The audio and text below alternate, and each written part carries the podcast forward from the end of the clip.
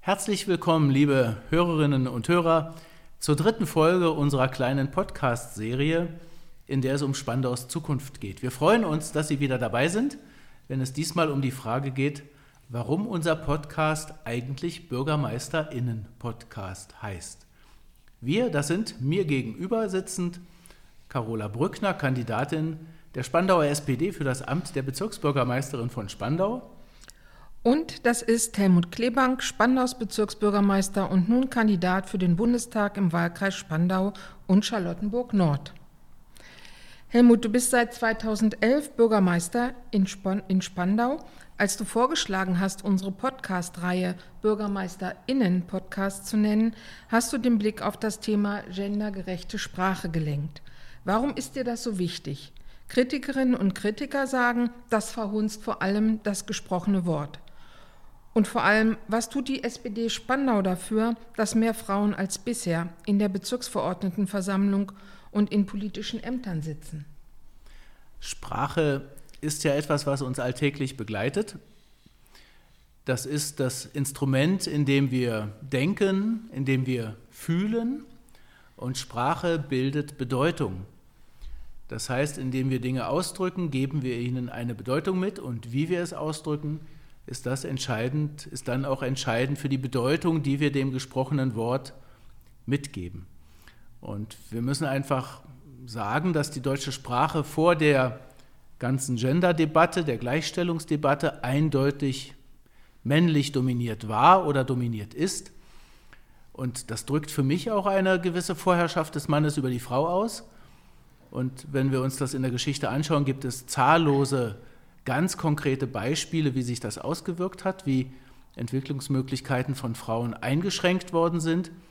Äh, und das sozusagen im konkreten Leben und nicht allein auf die Sprache und die Ausdrucksweise beschränkt. Und auch wenn das heute kein Thema mehr zu sein scheint, so ist doch vieles gar nicht so lange her. Und man kann immer noch sagen, es gab und es gibt da ein Machtgefälle, das durch nichts, aber auch gar nichts gerechtfertigt ist. Auch unser Grundgesetz kennt dieses Machtgefälle nicht, sondern es spricht allen Menschen gleiche Rechte und gleiche Chancen zu, unabhängig vom Geschlecht oder sexueller Orientierung, vom Aussehen oder vom Körper her, wie auch immer. Das ist so nicht. Und deswegen ist es richtig, sich mit Sprache äh, auseinanderzusetzen und es ist richtig, eine Sprachentwicklung anzustreben, die eben dieses Machtgefälle nicht mehr in sich hat. Und ich bin fest überzeugt, dass es dazu viele Experimente noch auch geben wird. Wir erleben ja jetzt zum Beispiel in einer großen Berliner Tageszeitung das Experiment mit dem Doppelpunkt, das mich ja auch inspiriert hat, hier von BürgermeisterInnen Podcast zu sprechen, auch wenn das den einen oder anderen zu dem Scherz veranlasst hat, äh, wann denn der Bürgermeister Außen-Podcast käme. Der wird natürlich nicht kommen, das ist ganz klar. Äh, und wie man am Ende dann ähm, die Schreibweise wählt, ob das ein Doppelpunkt sein wird, das Gender-Sternchen oder was immer man sich sonst noch so ausdenken kann, das ist ja eine andere Frage. Aber klar ist eben, mit dieser Begrifflichkeit kann man sehr schön alle Geschlechter, die es so gibt, meinen eben nicht nur das Männliche, nicht nur das Weibliche, sondern wir wissen ja inzwischen auch aus der Forschung, dass es noch andere Geschlechtsidentitäten gibt. Und von daher, wenn man alle inklusiv meinen will, dann muss man eben auch eine Sprache entwickeln, die das ausdrückt. Und da hat die deutsche Sprache sicherlich eine besondere Herausforderung. Das Verhältnis von Frauen und Männern in der Politik ist ja auch ein ganz wichtiges Thema, wie ich finde. Ich freue mich immer noch sehr, dass es uns gelungen ist, mit Gabi Schiller die erste Frau an der Spitze der Bezirksverordnetenversammlung in Spandau zu installieren. Interessant, nachdem die SPD vorgelegt hat, hatten plötzlich alle anderen Fraktionen auch nichts anderes zu tun, als die Präsidiumsposition mit Frauen zu besetzen, sodass wir also ein komplett weiblich besetztes Präsidium in unserer BVV haben. Ich bin mal gespannt, wie das beim nächsten Mal aussehen wird. Und innerparteilich kann ich für die SPD sagen, dass wir äh, natürlich ganz konsequent das sogenannte Reißverschlussprinzip, Männlein, Weiblein abwechselnd, bei der Aufstellung unserer Wahllisten durchgezogen haben. Das gilt für die Liste zur BVV in Spandau, Das gilt für die Liste zum Abgeordnetenhaus in Spandau und das gilt für die Bundestagsliste. Bei letzterer dann hatten wir auf den hinteren Rängen weniger Männer, die kandidiert haben, sodass dann da das Reißverschlussprinzip nicht mehr durchgehalten werden konnte. Aber vorne bei den entscheidenden Plätzen haben wir es gut durchgehalten und das ist wunderbar so. Dazu kommen natürlich die Frage von Doppelspitzen. Ähm, das haben wir das ein oder andere Mal, an anderen Stellen haben wir es nicht. Wir haben es auf der Berliner Landesebene. Wir haben eine, finde ich, doppelt äh, tolle Doppelspitze mit Franziska Giffey und Reiz Allee als Landes-SPD, das ist super. Und ich freue mich natürlich ganz besonders, dass wir als SPD Spandau mit dir, liebe Carola, wieder mal eine Frau für dieses wichtige Amt als Bezirksbürgermeisterin vorgeschlagen haben. Und dass du so grandios in der Spandauer SPD bestätigt worden bist, ist auch ein tolles Zeichen. Ähm, andere Parteien haben das bisher noch nicht geschafft, mhm. Frauen für dieses Amt der Bezirksbürgermeisterin vorzuschlagen und wir jetzt schon ein zweites Mal. Und dass das funktionieren kann, das können wir uns auch von anderen Bezirken abgucken. Also ich erinnere an Monika Thiemen in Charlottenburg-Wilmersdorf, Franziska Giffer in der Köln, ehemals Bürgermeisterinnen, starke Bürgermeisterinnen und aktuell mit Angelika Schöttler in Tempelhof-Schöneberg. Hiermit zeigen wir, dass es sehr starke Frauen gibt in der SPD, die in der Lage sind, ein solches Amt auszufüllen und die einen Bezirk hervorragend führen können. Apropos Führung, seit 16 Jahren haben wir ja in Deutschland eine Kanzlerin, die das Land führt. Und trotzdem stellen wir fest, der Anteil von Frauen im Vergleich der Landesparlamente ist immer noch deutlich unter 50 Prozent. Nur Hamburg liegt über 40, Berlin bei 33 und im Bundestag ist der Anteil sogar rückläufig. Was meinst du, Carola? Dieser Weg in die Parlamente für Frauen, warum ist der so mühsam? Was muss anders werden?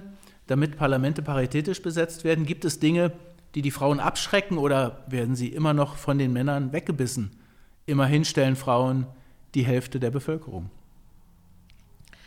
Ähm, ich denke, wir leben in einer Parteiendemokratie.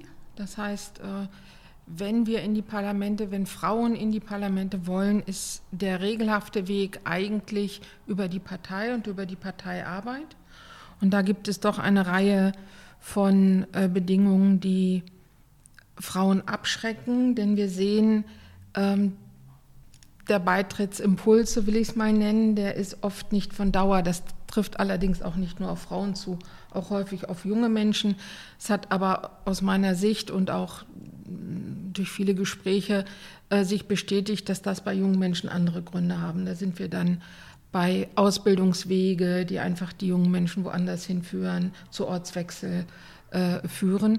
Und bei Frauen ist es oft so, dass doch lange Tages, äh, lange ähm, Parteisitzungen, die zu Tageszeiten stattfinden, ähm, die in Familien gemeinsame Kernzeiten sind, also trotz der veränderten Rollenbilder, die wir natürlich haben, äh, dass das sehr abschreckt. Ähm, dann ganz klar die Dominanz von älteren Männern in der SPD, aber auch generell in den anderen Parteien. Das ist bei den Grünen oder auch bei der CDU oder auch bei der FDP ja nicht anders. Ähm, dann häufig die Neigung der Parteien, sich mit sich selbst zu beschäftigen. Deswegen treten Frauen nicht in eine Partei ein. Die sind doch sehr stark themenorientiert, ähm, sei es Themen ähm, auf Bundesebene oder auch ganz konkret in der Kommune, ähm, wo sie was verändern wollen. Äh, wo ihnen Missstände auffallen und wo sie dann mit ganz konkreten Anliegen auch eintreten in eine Partei und dort mitmachen. Ähm, das ist einfach, äh, das Parteileben, sage ich mal, ist abschreckend. Da muss man schon ähm, sehr stark politisiert sein und aus irgendwelchen Gründen eine Menge Spaß an politischer Arbeit haben, um sich da durchzubeißen. Ähm, grundsätzlich ist mir natürlich wichtig, das möchte ich hier gern nochmal sagen, dass alle Menschen unabhängig vom Geschlecht äh, gleiche Chancen und gleiche, gleiche Rechte haben.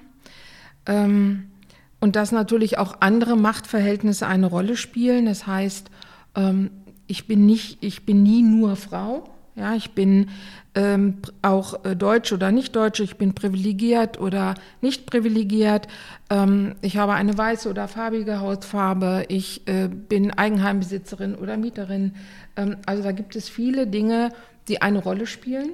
Mm, ich bin aber grundsätzlich davon überzeugt, dass das Fundament, auf, die, auf das alle anderen Machtverhältnisse aufbauen, das Machtverhältnis zwischen Frau und Mann ist oder das Machtverhältnis zwischen den Geschlechtern. Äh, und deswegen denke ich, muss es unbedingt einen gesetzlichen Ausgleich geben. Wir kommen sonst äh, nicht aus diesen verkrusteten Machtstrukturen heraus. Ähm, das heißt, die SPD ähm, setzt sich ja zu Recht für ein Paritätsgesetz ein, ähm, damit Frauen und Männer gleichermaßen hier in Berlin im Abgeordnetenhaus und auch in den Bezirksverordnetenversammlungen vertreten sind. Rechtlich ist das schwierig. Wir haben ja Verfassungsklagen in äh, Thüringen, in, in Brandenburg, ähm, auch in Bayern. Ähm, das wird also eine Herausforderung sein, es so zu formulieren, dass es eben auch gerichtsfest ist. Nichtsdestotrotz ist es in der Sache richtig. Äh, so wie wir, glaube ich, auch ähm, die Quote in vielen Dingen brauchen, äh, damit wir eben die Strukturen überwinden. Mm, Im Übrigen ist es eben genauso wichtig, dass es Führungspositionen im öffentlichen Dienst gibt oder eben in landeseigenen Unternehmen, im Senat, in der Verwaltung, ähm, damit äh, auch da sozusagen die Rollenbilder wirklich durchbrochen werden, äh, es mehr Vorbilder gibt. Das ist, glaube ich, auch äh, etwas Entscheidendes, woran sich gerade junge Frauen auch orientieren können. Als Bezirksbürgermeister und Bezirksstadtrat, Helmut, hast du ähm, Bezirksstadtrat für Schule. Äh, kennst du die aktuelle Situation im Bezirksamt und in Spandauer Schulen genau? Ähm, haben wir nicht auch in der öffentlichen Verwaltung immer noch ein Gender Gap, ähm, eine Genderlücke in Führungspositionen? Und wenn ja, woran liegt das? Ich weiß, dass es in Berlin natürlich auch positive Beispiele gibt und ich würde mich da, würde, deine Meinung würde mich da sehr interessieren. Ja, eine wirklich wichtige Frage. Und ich bin an dieser Stelle sicher, dass es zwischen den verschiedenen öffentlichen Verwaltungen durchaus große Unterschiede gibt und man nicht von einer auf die andere schließen kann, aber ich kann ein bisschen von Spandau erzählen. Denn tatsächlich äh, würde ich mal behaupten, dass wir im Bezirksamt Spandau da relativ gut sind. Wir haben meines Erachtens auf fast allen Ebenen den Ausgleich hergestellt. Super, das ist ja, erfreulich. Das mhm. finde ich auch total erfreulich. Wir hatten zuletzt auf der Ebene, auf der höchsten Ebene der Verwaltung, also der Ebene der Amtsleitungen, tatsächlich ein paar Veränderungen, wo Frauen in Ruhestand gegangen sind, ausgeschieden sind, Männer mhm. nachgefolgt sind. Das liegt dann natürlich in aller Regel an der Bewerberlage, wie sie sich eben darstellt, sodass wir da Nachholbedarf tatsächlich haben, mhm. für die Zukunft gedacht. Äh, aber äh, bei gleicher Eignung werden Frauen dann auch vorgezogen, das ist ganz klar. Und wenn man sich zwischen zwei gleich geeigneten Bewerberinnen und Bewerbern entscheiden muss, dann spielt das eben dann schon eine Rolle und aus meiner mhm. Sicht auch völlig zu Recht. Ähm, da, wo wir Einfluss haben auf der Berliner Landesebene und auch zum Beispiel bei den städtischen Unternehmen, glaube ich, sind wir tatsächlich relativ gut und ich würde auch sagen vorbildgebend. Und du hast ja zu Recht gesagt, es braucht die starken Vorbilder. Mhm. Und ich glaube, dass wir davon ziemlich viele haben.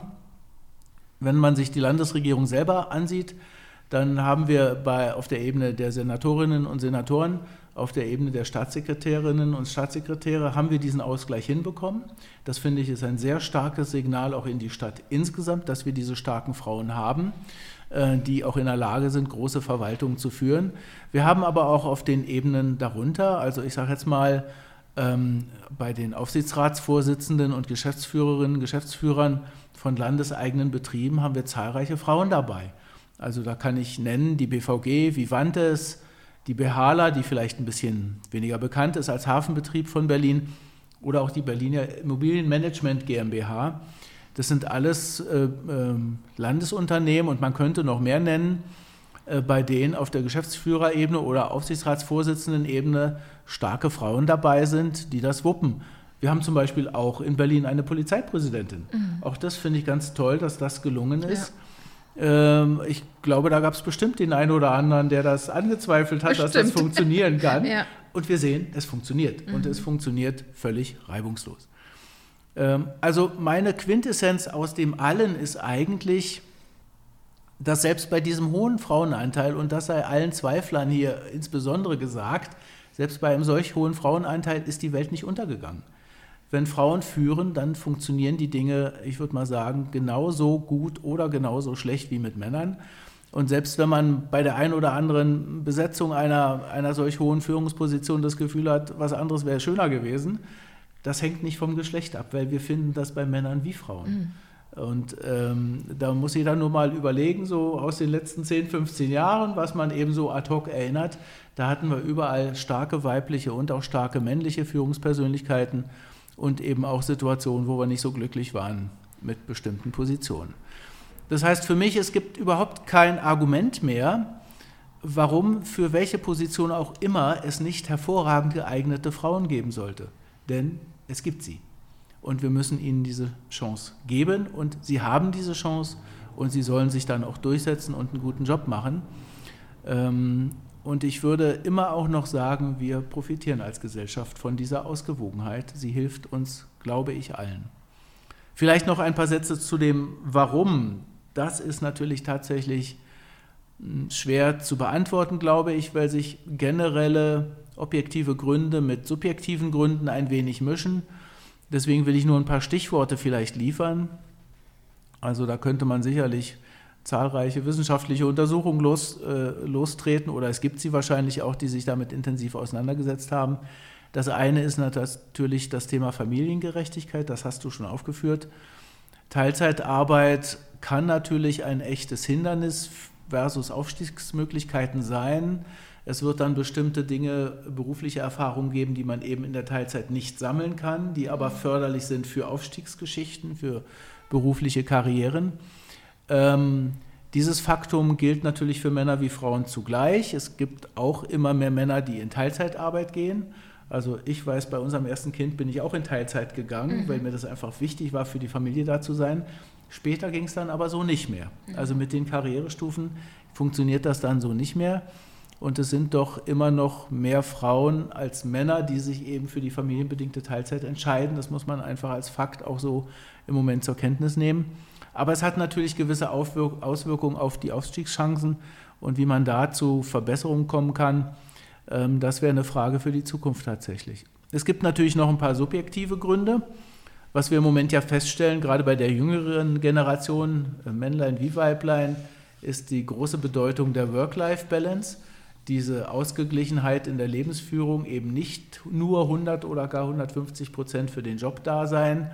Das ist für viele junge Menschen ein wichtiger Wert für ihr Leben. Und das wirkt sich natürlich auch auf das Interesse aus, Führungspositionen zu übernehmen, Karriere zu machen.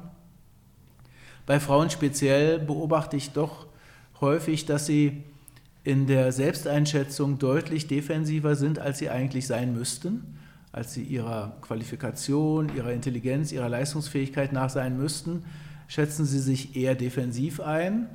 Und das wirkt sich natürlich auch aus bei der Frage, bin ich bereit, ähm, äh, eine Führungsposition einzunehmen, traue ich mir das zu. Und Männer sind da deutlich risikofreudiger. Die bewerben sich auch schon mal auf eine Position, wo sie vielleicht von zehn Grundqualifikationen weniger als die Hälfte erfüllen, aber sie sagen, vielleicht habe ich ja eine Chance und ich probiere es einfach.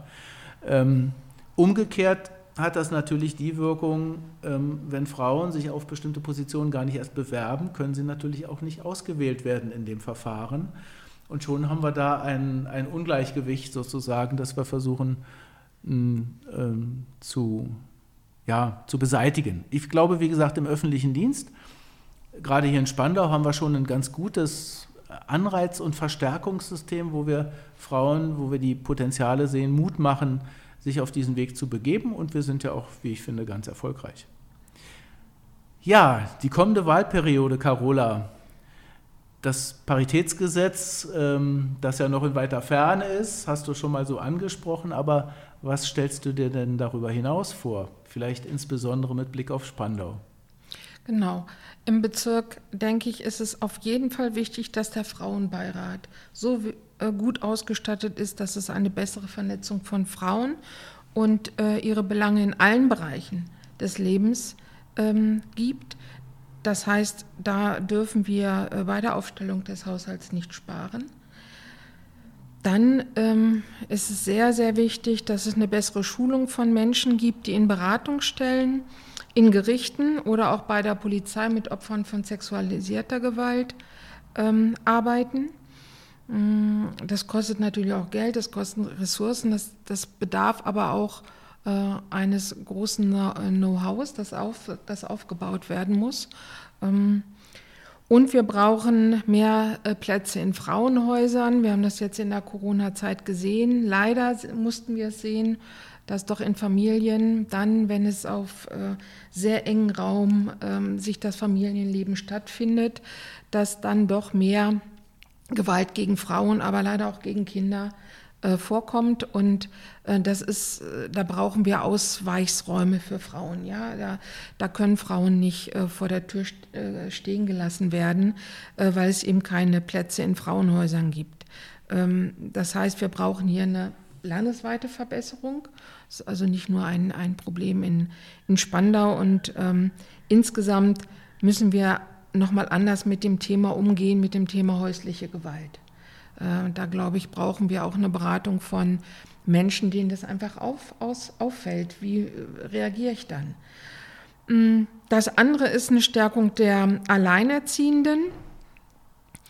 Äh, natürlich haben wir in, in Spandau gerade das Netzwerk für Alleinerziehende gegründet. Das ist eine total ähm, wichtige Einrichtung und das freut mich auch sehr. Ähm, und da müssen wir dranbleiben. Äh, wir brauchen einen schnellen Ausbau von Kita- und Tagesbetreuungsplätzen, damit Beruf und Familie besser vereinbar ist. Ähm, da ist natürlich schon ganz viel gelaufen. Wir haben in den letzten zehn Jahren berlinweit 50.000 ähm, erweitert oder, oder äh, neu, neu, neu geschaffen. Und trotzdem reicht es nicht. Äh, es ist, wenn ich mich äh, erinnere, wir haben in der Arbeitsgemeinschaft sozialdemokratischer Frauen seit den 70er Jahren, äh, fordern wir das Recht auf einen Kita-Platz. Und wir sind jetzt so weit, dass es den ja gibt, aber es reicht eben immer noch nicht. Die Betreuungszeiten müssen ausgebaut werden und zwar unabhängig davon, wie ich beruflich dastehe ähm, und wie ich familiär aufgebaut bin.